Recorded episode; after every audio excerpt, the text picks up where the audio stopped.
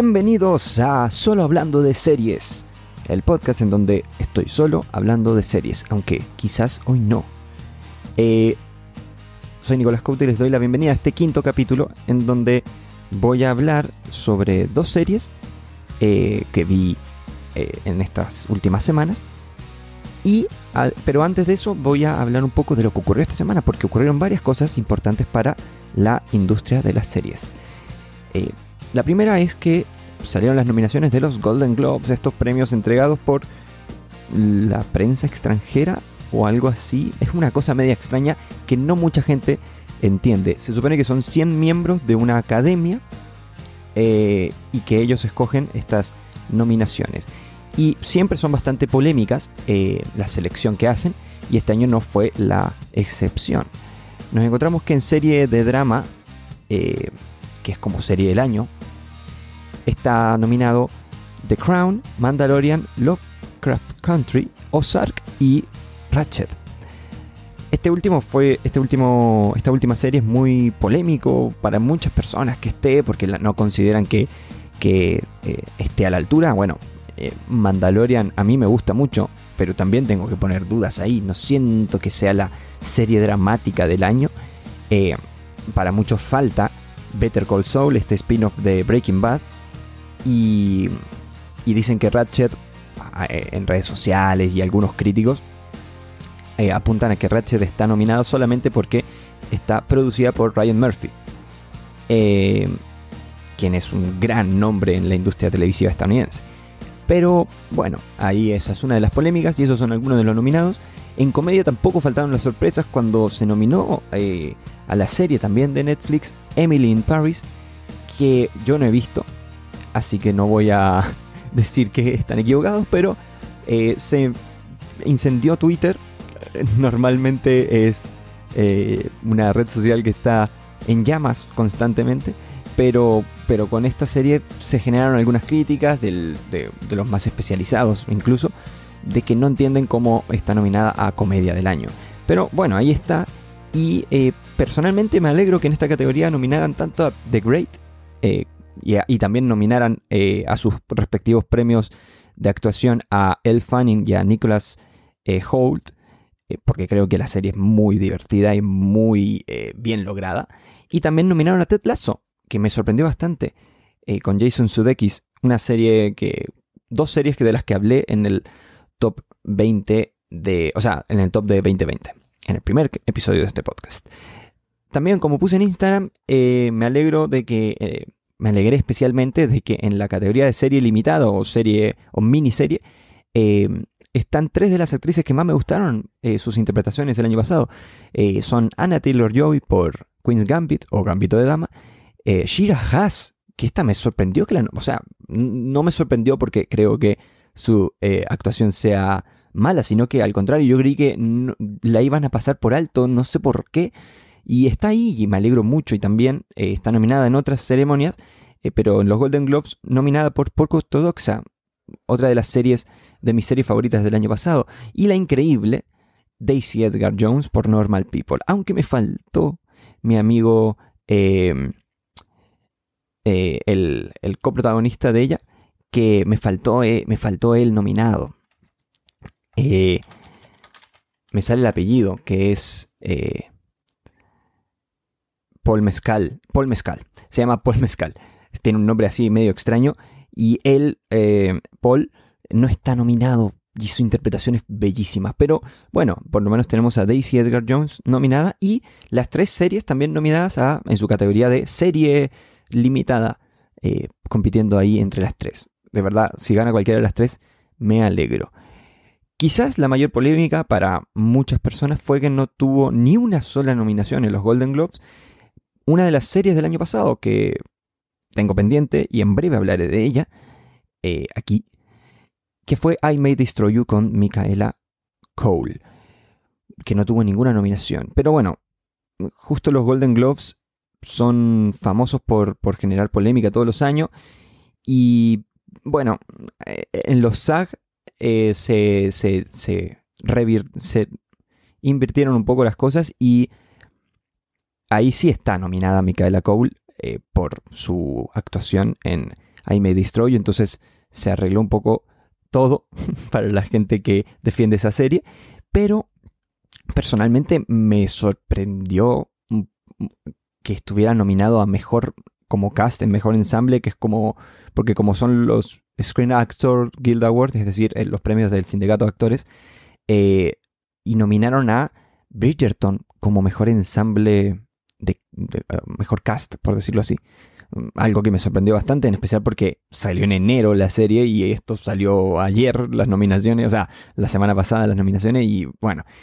Y, pero más incluso eh, me, sorprendió que nominaran a mejor actor de drama de todas las series del año pasado, también de Bridgerton a Roger Jean Page, que no es por ser malo, pero creo que su interpretación no va, no es la mejor del año. O sea, si gana, de verdad que me, sorprendería y me frustraría mucho por, los otros eh, nominados que creo que se lo pueden merecer. El mismo, eh, creo, es Mark Ruffalo eh, por la serie de HBO.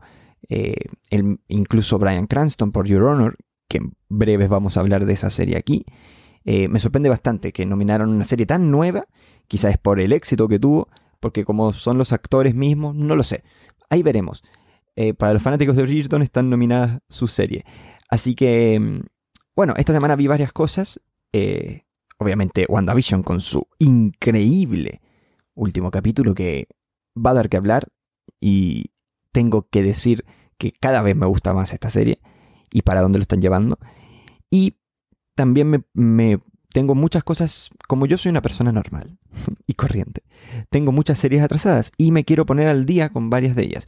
Y se me ocurrió que la mejor forma de hacerlo y de organizar mi tiempo para ver también series nuevas para el podcast es eh, ir intercalando capítulos especiales de series que ya vi o series que me estoy poniendo al día, que no son de este año, pero que son, que considero que hay que hablar de ellas. Y el próximo capítulo va a ser así, va a ser un especial, así un flashback, pero eh, empecé a ver, que nunca la terminé, The Crown, la serie más nominada en los Golden Globes, em, y que empecé a verla porque yo tenía empezado su primera cuando salió la primera temporada y nunca la terminé y la veré poco a poco para disfrutarla y algún día conversar sobre ella aquí. Y así vamos a empezar con esta gran introducción porque hoy tenemos dos series, una de la que voy a hablar un poquito, porque voy a hablar solo de ella, como es costumbre, y la otra en la que voy a estar acompañado, y ahí les voy a contar un poco más, de, que voy a discutir un poco sobre esa segunda serie. La primera es Spycraft, como habrán visto en el nombre del, podcast. Eh, es Spycraft, una serie documental sobre las herramientas utilizadas en el espionaje internacional. Mm, es una serie de Netflix en donde muestran ejemplos de herramientas eh, utilizadas para, para, para espiar a los rivales en guerras, en guerras eh, así como desde la Guerra Fría hasta la actualidad, eh, y espiar también a las personas, a todos nosotros. Así que vamos a hablar de ella yo creo que la forma más fácil de explicarla es que es como una serie eh, de, capítulos. Literalmente no es una serie, bueno, eh, a, diferencia de, por ejemplo, Night Stalker, que también es una serie documental, ahí nos cuentan el caso cronológicamente, como una historia, mientras que aquí cada capítulo es como sobre una temática y como que te cuentan un poco de las herramientas y sobre estos casos eh, que son internacionales, no solamente estadounidenses, sino que de, muchos países. Y, pero son principalmente, bueno, ejemplos de micrófonos, tácticas, armas eh, que se usaron realmente, o sea, son reales, por espías estadounidenses, rusos y chinos principalmente, aunque aparecen algunos norcoreanos, eh, algunos eh, terroristas. Em, y cada capítulo es, es, un tipo de herramienta. Por ejemplo, hay un capítulo entero para los micrófonos ocultos. Entonces, te muestran maneras ingeniosas de, cómo los ocultaban, por ejemplo, en zapatos eh, de un embajador, en, las paredes de una nueva embajada que tuvieron que demoler porque no había forma de quitar esos, esos micrófonos. Y eso es muy interesante.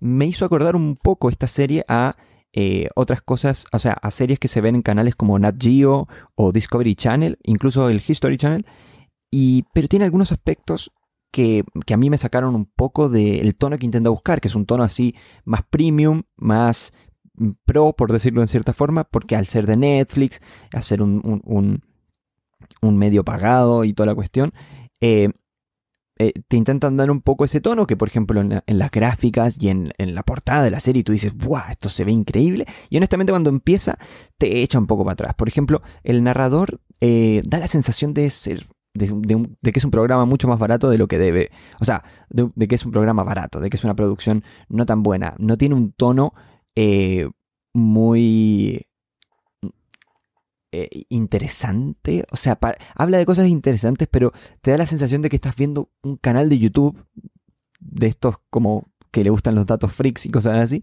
Y es como un canal de YouTube más o menos malo. Y se pegó la cámara, para los que están viendo la versión de video, pero no importa. Em, y la, verdad es que, por ejemplo, también, además del narrador, las recreaciones son bastante limitadas. Mm, lo mejor es cuando tienen material de archivo, que no es eh, muy frecuente en la serie, porque te muestran la mayoría de las veces unas recreaciones que son dramatizadas con actores así que ni siquiera hablan, sino que el narrador o los eh, entrevistados van hablando encima y es un poco extraño de ver y a mí me sacó un poco también eso. Porque es como, insisto, estas típicas series de low budget que creo que se podrían haber manejado un poco mejor lo más interesante siento yo que va por el lado de cuando te muestran archivos, imágenes reales de las personas, audios reales de, personas que, eh, eh, participaron de esto o que fueron víctimas de este espionaje.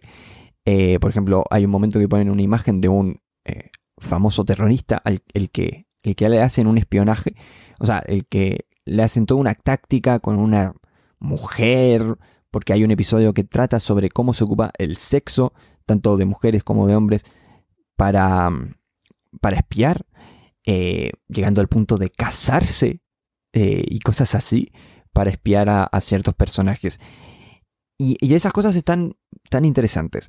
También está interesante cuando muestran los, los mismos, eh, las mismas artilugios que ocupaban, porque los tienen, están ahí. Por ejemplo, muestran este zapato que mencionaba antes, con, con, por donde iba el cable y toda la cuestión. te muestran un poco eh, las, las mini cámaras que existen, cosas así, y eso está muy bueno.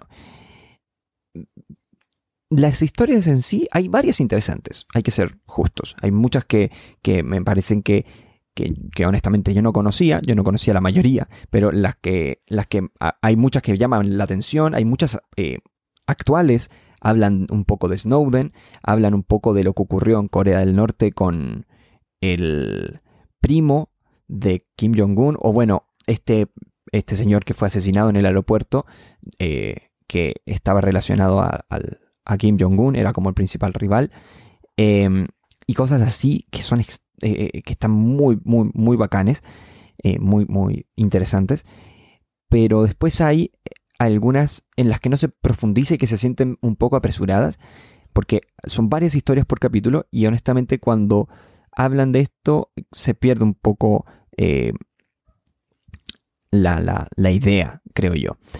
Las recreaciones, eh, bueno, estas, estas historias me sorprendí incluso que hay una que la ocupan en dos capítulos diferentes.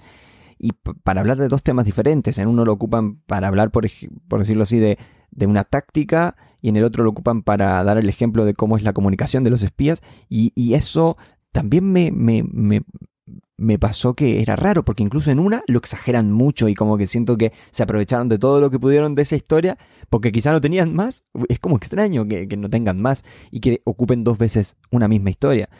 Eh, y la misma recreación ocupan. Es una cosa muy extraña, porque yo estaba viendo el capítulo y dije, ¿este capítulo ya lo vi? ¿O, o están ocupando la misma historia? Y efectivamente era la misma historia con la misma dramatización, pero de otro ángulo, por decirlo así. Eh, como es de esperarse, eh, la mayoría de los testimonios son de agentes estadounidenses y dejan mejor parado a los estadounidenses. No dicen que hagan cosas tan terribles, sino que es como, bueno, esto nos ayudó a atrapar a este súper malvado terrorista. Y cuando hablan de los rusos, chinos y coreanos, eh, y norcoreanos, eh, los deja como lo peor de lo peor. incluso a los traidores como Snowden también los deja mal parados. Y eso a mí es como que no me convence tanto, porque no es que los estadounidenses no hagan cosas terribles eh, con este espionaje que, que realizan. Em, entonces eso también es un poco extraño si es que quieres ver una cosa más amplia, ¿verdad? Si es que esperas eso.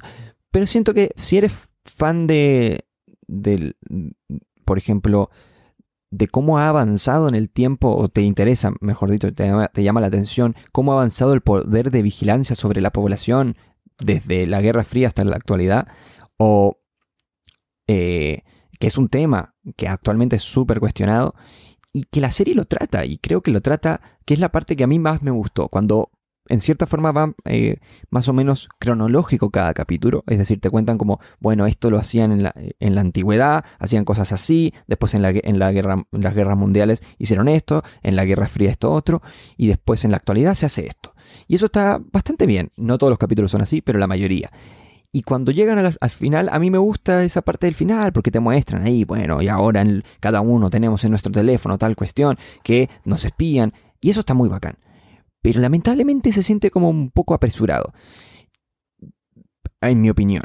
Siento que si eres fanático de cosas de espías, si te gusta James Bond 007, esa onda, o incluso eh, la de Tom Cruise, que eh, la otra de espías, todo este, ese tono de, series de espía, Misión Imposible. Ahora, no me salía el nombre.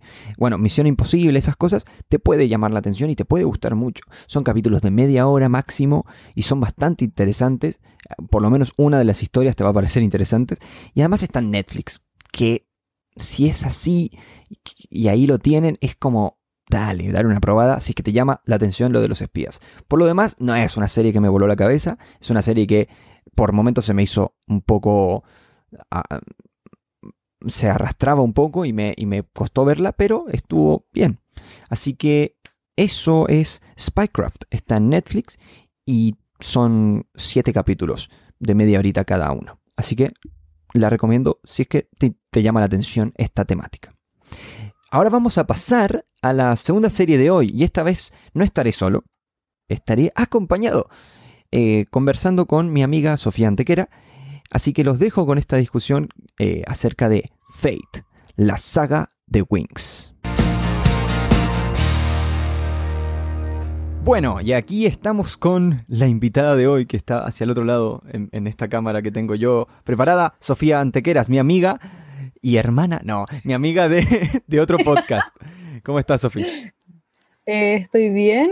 ¿Lista para hablar de, de Fate, la saga de Wings.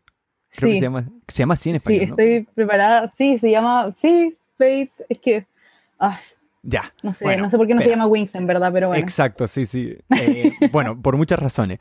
Eh, Fate es una versión live action de la serie animada Wings Club, una serie de principios de los 2000, eh, que era de niños, en donde estaba un grupo de hadas que se llamaban las Wings y eran lideradas por su protagonista Bloom una chica de pelo rojo que tenía poderes mágicos de hada. Hasta ahí, entre comillas, todo es similar en esta nueva versión de Netflix, eh, pero no tanto, porque claramente no es para niños, donde hay sexo, drogas y violencia oscura. Em, y aquí se nos presenta en esta nueva versión a Bloom, una chica que llega a Alfia, una escuela secundaria, una cosa así, eh, luego de que la directora de la escuela descubre de que es un hada en el mundo real. La historia gira en torno a cómo, a, su forma de aprender, como mientras aprende magia en esta secundaria Harry Potteresca, y la búsqueda de respuestas eh, de quién eh, es Bloom en realidad. se presentan a sus compañeras de cuarto, que son las Wings, eh, y que... Ah, me acabo de dar cuenta de una cosa que te tengo que preguntar. Que son Estela, Musa y Aisha, que son las mismas que en la serie original, pero no está Flora. Y creo que hay otra más en la serie original, pero no está Flora, que por alguna razón en esta nueva versión es Terra. ¿Qué opinas de eso? Antes de, entrar a, hablar de la serie más en profundidad. Me molesta. eso es lo más sencillo que puedo decir. Me molesta, no entiendo por qué no pusieron a Flora. No. Me molesta que al principio la nombran y como que Terra dice, sí, está mi prima Flora, pero no dicen por qué Flora no está en la serie Lo encuentro es, como... muy raro. y mira, yo no era fanático de la serie original, pero dije, dije como, espera, ¿por qué? Y es como, no la nombres, literalmente no existe. Sí, supongamos que no existe Flora, que va a venir en la segunda temporada, que seguramente ocurra. Eh, pero no digas que está, porque si está en la escuela, es muy molesto que no aparezca nunca. fue una cuestión, ay, demasiado, demasiado ridícula porque en verdad lo encontré súper distractor. O sea, en el momento como que estuve pensando mucho, mucho rato, de hecho sigo pensando, ¿por qué no está Flora? ¿Qué le hicieron a Flora, en verdad? Como, ¿Por qué está Tierra? Eh, y, Pero bueno. Y, y eso fue uno de los temas que molestó más a las eh, fanáticas eh, de la serie original, las cuales se aquejaron mucho cuando salió el primer avance de la serie, en donde mostraban a, los, a las protagonistas de, de esta historia. Y ahí se acusó a los productores, a los creadores de esta nueva versión, de eh, whitewashing, que para los que no saben es como cuando ponen a un actor blanco o actriz eh, en un papel de una persona de otra raza o etnia, si se le puede llamar así. Eh, y esto ocurre con dos personajes principalmente, que son Musa, que en la serie original es asiática, y en esta versión no, y con, entre comillas, Terra, que en la serie original Flora es afrodescendiente. Y claramente no creo que la prima de Terra sea afrodescendiente. Entonces eso sería un poco extraño. Es un poco extraño. Y, y esto por qué es importante? Porque eh, en Estados Unidos principalmente, Wings fue muy importante para las eh, niñas que no eran blancas, las niñas que eran latinas, las niñas que eran asiáticas, las niñas que eran negras. ¿Por qué? Porque había muchos personajes eh, que eran similares a ellas en esta serie, entonces se sentían representadas. Y esto genera un poco de caos en Internet. bueno, el, el- Oye, Dime, dime. quiero igual aprovechar como de aclarar que yo no podría decir así como, sí, era muy fanática de la serie, no, pero me acuerdo haberla visto cuando estaba chica y la encontraba genial. Y hay un punto igual, como, no sé, me gustaba mucho la serie y sí me acuerdo haber visto muchos personajes muy distintos que igual me parece que ahora como que se pierde un poco, distintos no solo en el sentido como de em, lo del whitewashing, sino de apariencia distinta, ¿cachai? Onda como mujeres de pelo corto, mujeres como de distintas, claro, de distintas razas, se diría, no sé, en verdad. Sí, sí. Claro, y con, no sé, como con características muy distintas de lo que uno veía usualmente. Y eso igual era interesante, o sea, de una manera como súper eh, inconsciente, supongo, pero igual es como un asunto en la serie, que pasa súper piola, en verdad, pero, pero sí. Y a, y a mí me pasa que me da como un poco de risa que la serie eh, haya sido criticada por esto. Siento que la serie en sí no es, no es, está muy lejos de ser perfecta. Incluso podríamos decir que tiene problemas muy graves. Eh, para mí, bueno, de la mano de lo que estamos hablando, para mí uno de los principales problemas de la serie son los personajes. Eh, en la serie original, como tú dices, había muchos personajes, pero como que cada personaje tenía una, una onda diferente y todo.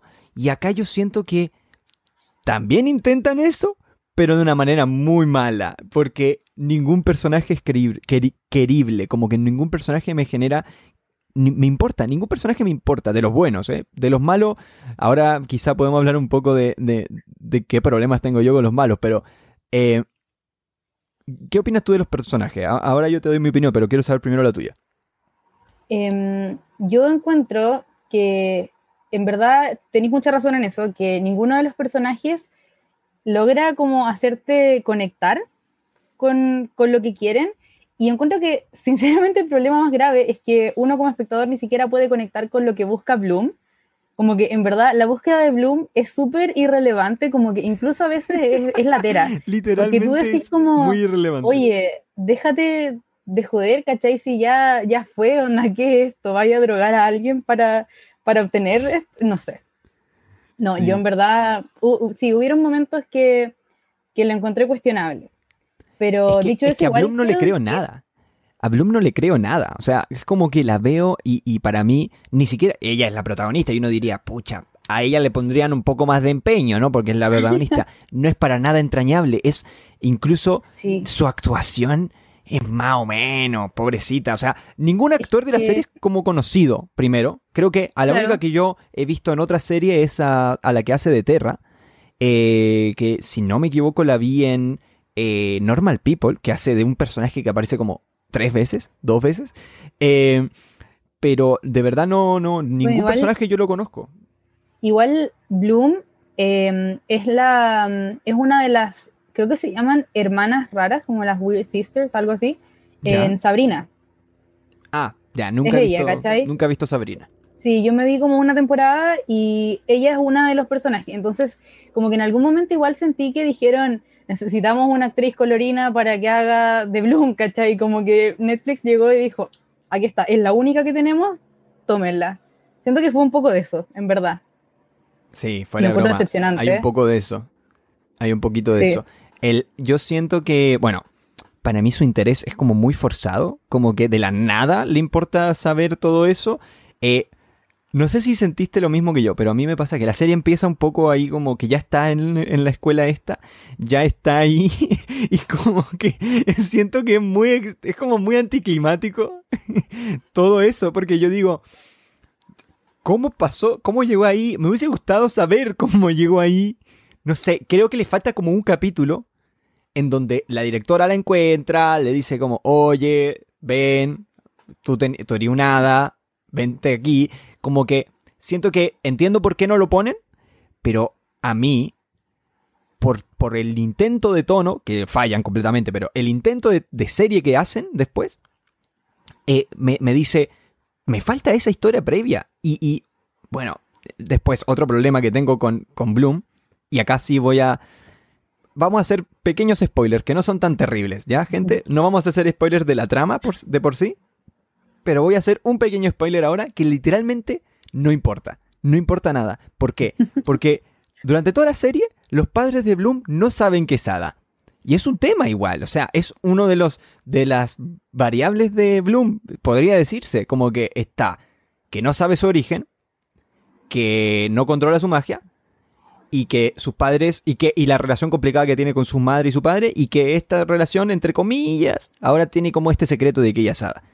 Pero literalmente y des- perdonen el spoiler, pero literalmente no importa, porque termina la serie y, hacen un montaje re choto en donde ponen música y la muestran ahí hablando con los papeles. Dice, mira, prendo fuego, pa, y prende fuego. No, no, te juro que ese momento a mí me molestó. ¿Sabéis qué? Yo siento que igual, como que entendí por qué no habían mostrado este, mm, este momento en el que la encuentra la directora y todo eso, porque lo hacen con el flashback, igual fue así como ya, van a hacer esto como por drama, en verdad.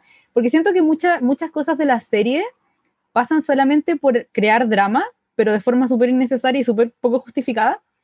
Em, pero sí, la parte del final es súper extraña. Siento que le faltó un poco ese matiz, como de, de claro, o sea, esta relación súper rara que tenía con la mamá, de que en un momento como que derechamente se odiaban Ujú. y, y después, perdón, creo que estoy haciendo spoiler, lo siento, pero en verdad, como dice el Nico, como que es tan poco estamos relevante en la salvando, serie. lo estamos que- salvando, gente. Sí, sí, No, siento además- que le falta mucho de, ese, de esa historia.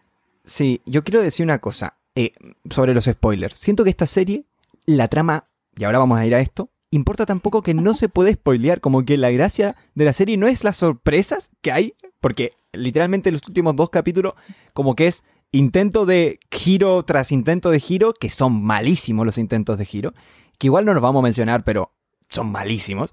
Eh, y, yo creo que eso me lleva al segundo punto de cuál es el problema, de otro de los problemas que tiene esta serie, es el guion. Y, y yo creo que acá hay que mencionar una de las claras, pero clarísimas inspiraciones de los creadores de esta serie, que es Riverdale.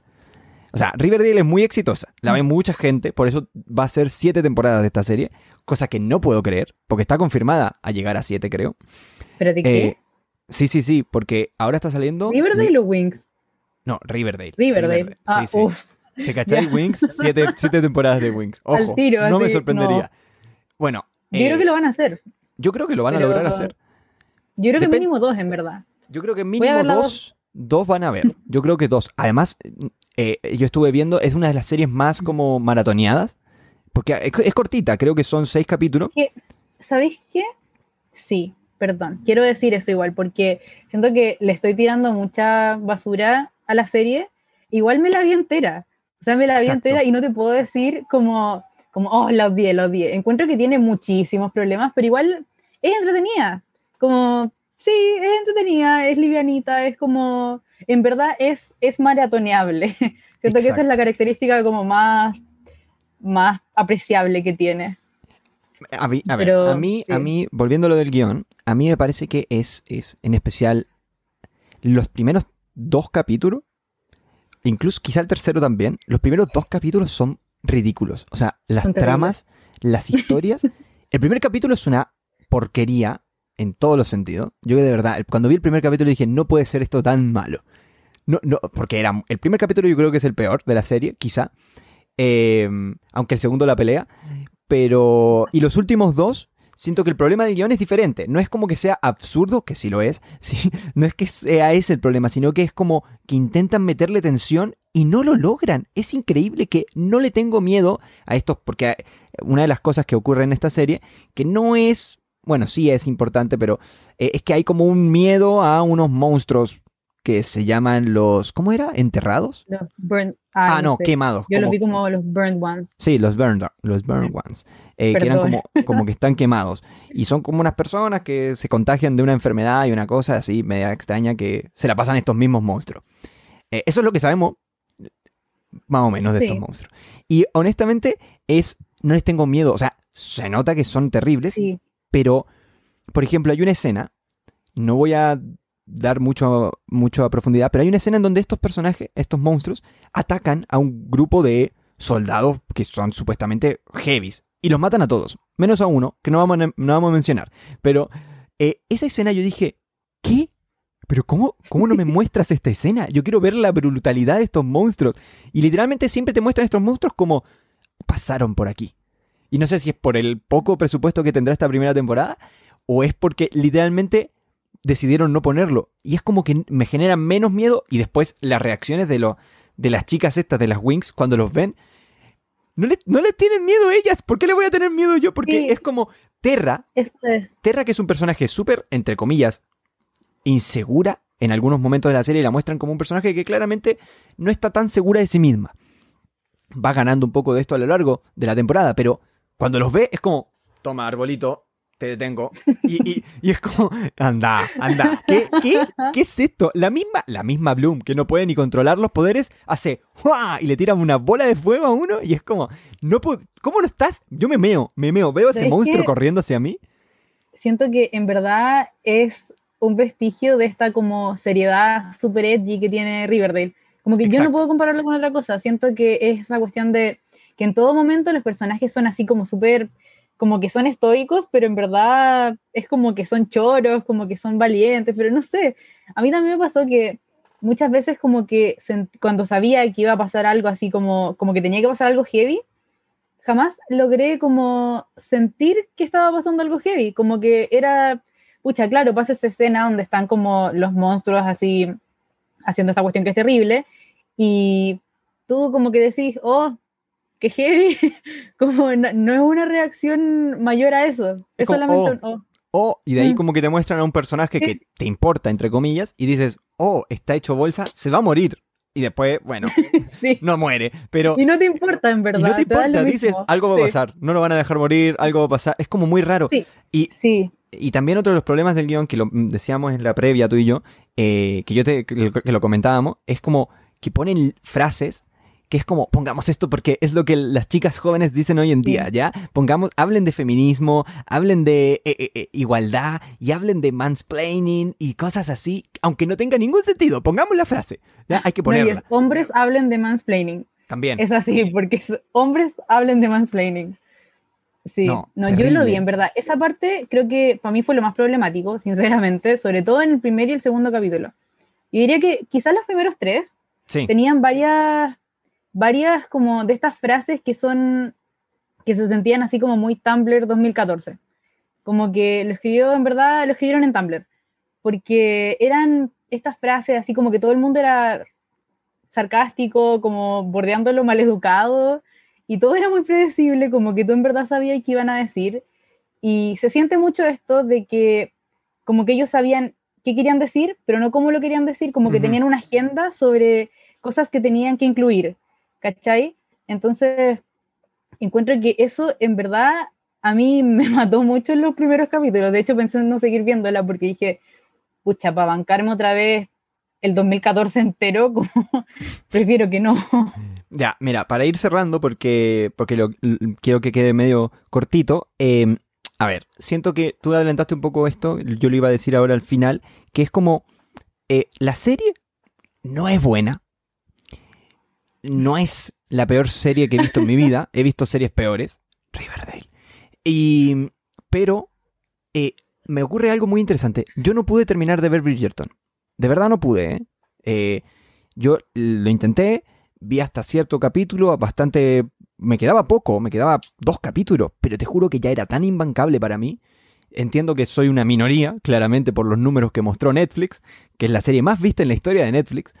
Em, y pero esta serie sí la pude ver y no sé por qué, no sé por qué me, reí tanto con cosas que no me tenían que dar risas que yo la seguí viendo. Yo sé que para ti es, es, es, es otra cosa la que te llamó a seguir viéndola.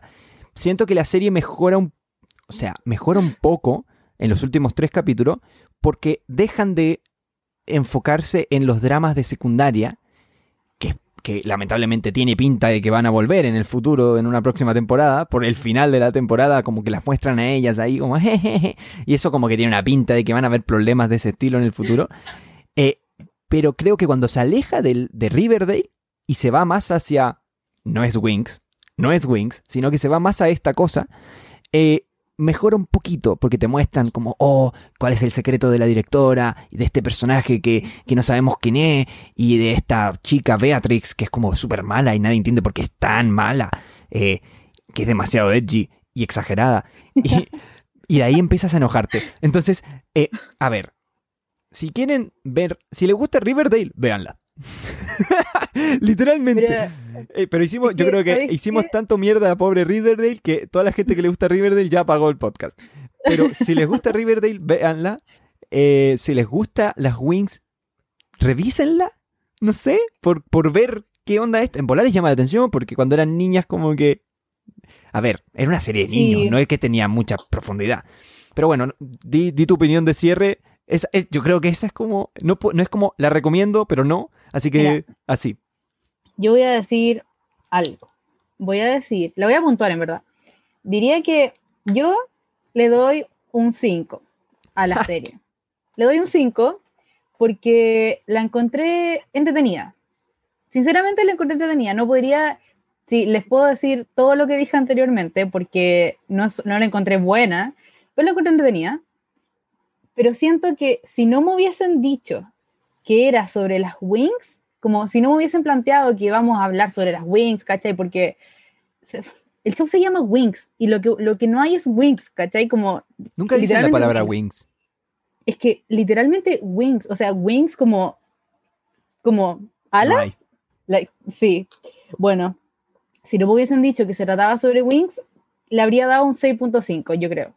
Quizás, porque es entretenida. Es entretenida, pero como que la expectativa a mí me jugó mucho en contra, siento yo, así como, como previa espectadora de la serie. Creo que me pasó eso. Pero como que esperaba algo mucho más colorido, algo mucho más, quizás un poquito más alegre, quizás un poquito mejor también con respecto al, al tema del guion y de la trama, no sé. Pero sí.